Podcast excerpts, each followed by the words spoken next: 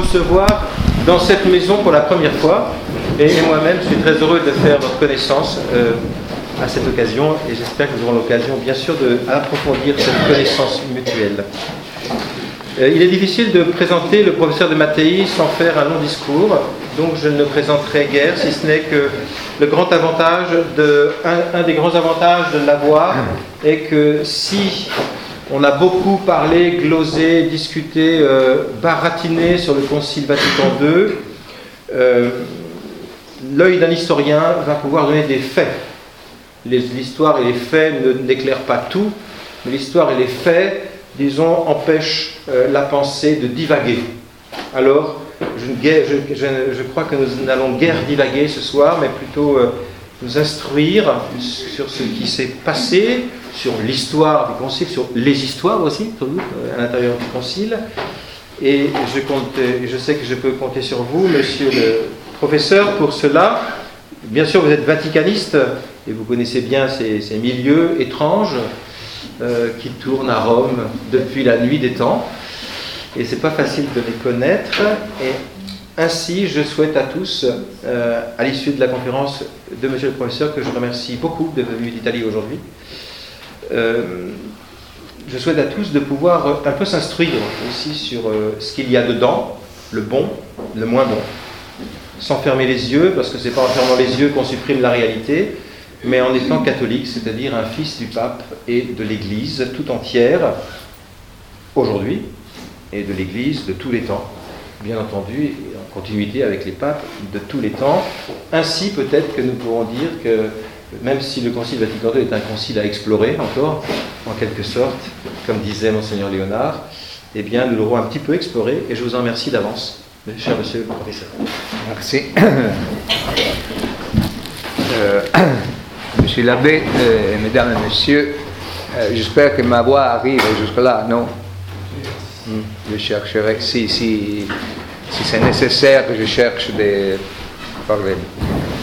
Alors, euh, je ne m'arrête pas sur ce qui est, à mon sens, une évidence historique, c'est-à-dire la situation de crise grave, profonde, interne à l'Église catholique, car je crois que nous sommes tous d'accord sur ce point. Même si ce n'est pas l'objet de mon intervention d'aujourd'hui, il me semble que la dernière exhortation apostolique à Maurice Laetitia euh, du pape François est assez représentative de cette crise que traverse l'Église. Mais quelle est la cause de cette crise? Et euh, en particulier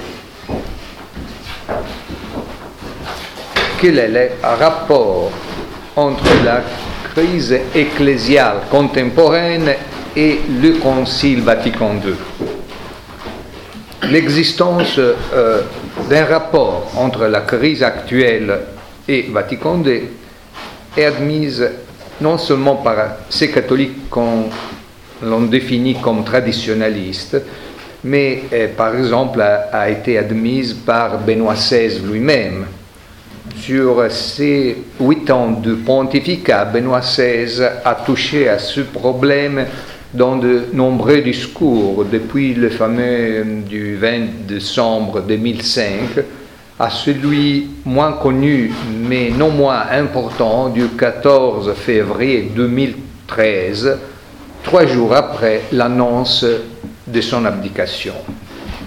Ce dernier discours de Benoît XVI, vaste, articulé, a été, a été prononcé euh, sans note, ex abundantia cordis, et à mon avis représente presque un testament doctrinal de Benoît XVI. Et dans ce discours, le pape y admet l'existence d'une crise au sein de l'Église crise liée au Concile Vatican II, mais eh, il en attribue la responsabilité à un concile virtuel qui se serait surposé au concile réel. Le concile virtuel est celui imposé par les moyens de communication et par certains milieux théologiques qui, au nom d'un esprit du Concile Vatican II mal compris, auraient, auraient altéré les intentions des pères conciliaires. Et donc une pratique post-conciliaire abusive aurait trahi la vérité du Concile exprimée par ces documents théologiques et c'est à ces textes qu'il faudrait revenir pour en retrouver l'authenticité. D'autre part, de nombreux catholiques d'orientation traditionnaliste soutiennent, soutiennent au contraire que la racine de la crise doit être recherchée dans les documents du Concile, ou au moins dans certains d'entre eux. Le refus ou la révision de ces documents serait la première condition pour sortir de la crise. Donc, deux lignes herméneutiques se trouvent euh, en confrontation. La première fait une lecture des documents du Concile Vatican II en continuité et l'autre en discontinuité avec la tradition de l'Église. Alors, euh, avec mon livre euh, Le Concile Vatican II, une histoire à écrire, j'ai cherché à, apporter une contribution euh, au débat, mais je, je, ne veux pas entrer dans le débat herméneutique entre les deux lignes. Non seulement parce que n'étant pas un théologien, euh, je laisse aux théologiens la discussion sur le texte du Concile, mais aussi parce que je suis convaincu que dans le Concile Vatican II, les documents ne peuvent être séparés de l'événement historique. Car le Concile Vatican II est un concile qui affirme le primat de la pastorale sur la doctrine, ce qui ne signifie pas qu'il ne comporte pas de doctrine. Cela signifie qu'il confie les nouveautés doctrinales à ce que euh, je pourrais définir son autoréalisation dans la pratique. Et dans problème, c'est le thème, c'est très vaste. Donc, euh, aujourd'hui, dans mon intervention, je vais tenter de, m'expliquer à partir d'un cas concret, c'est-à-dire un cas concret qui est d'actualité, c'est-à-dire le problème du mariage dans les conciles et l'après-concile. Est d'actualité car euh, euh, nous renvoie au dernier synode et à l'exhortation du, pape François. Euh, synode est un exhortation qui semble nous avoir proposé une nouvelle morale fondée exactement sur les primats de la pastorale. Bien, quelles sont les racines théologiques et philosophiques de ça? Et plus généralement, euh, ces retournements des valeurs, a-t-il un rapport avec le Concile Vatican II Afin de répondre à cette question, il faut revenir en arrière, avant même le Concile Vatican II, et en particulier au pontificat du vénérable pape Pie XII.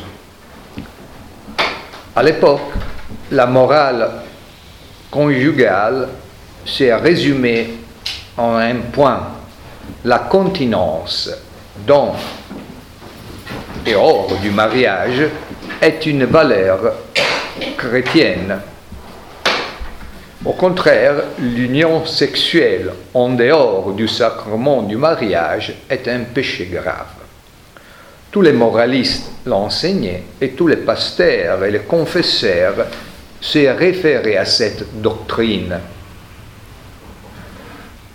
Mais dans les années 50 et 60 du siècle passé, avant le Concile Vatican II, débuta un processus de subversion de la morale traditionnelle. Il avait comme protagoniste un certain nombre de théologiens et en particulier le père Bernard Hering, un rédemptoriste allemand, auteur de l'œuvre euh, La loi euh, du Christ, euh, œuvre qui deviendra le texte de référence de la nouvelle morale. les points clés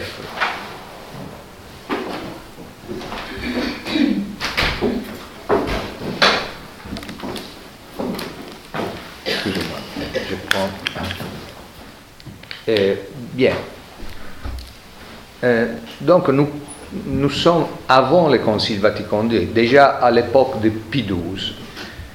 Euh, J'ai nommé les pères Ehring, mais je pourrais euh, nommer par exemple notre auteur allemand, le père Fuchs, et, ou d'autres auteurs. Bien, le point clé des nouvelles théories morales était et demeure aujourd'hui le remplacement du concept de nature par celui de personne.